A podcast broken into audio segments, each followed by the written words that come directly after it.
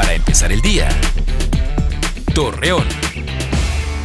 Muy buenos días, jueves 23 de abril le presentamos la información para empezar el día.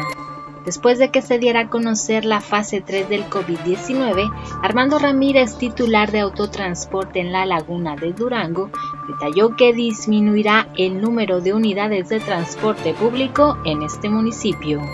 La falta de empleo y el cierre de comercios han provocado que habitantes del municipio de Viesca exigieran el apoyo del programa emergente del gobierno federal a la alcaldesa Nadia Jaramillo. Sin embargo, manifestaron que no todos se han visto beneficiados.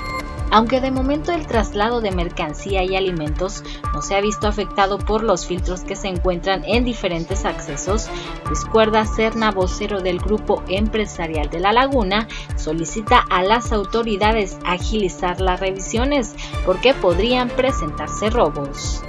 El clima cálido y las recomendaciones de lavado constante de manos y áreas en los hogares que implementó la Secretaría de Salud está provocando la escasez del vital líquido.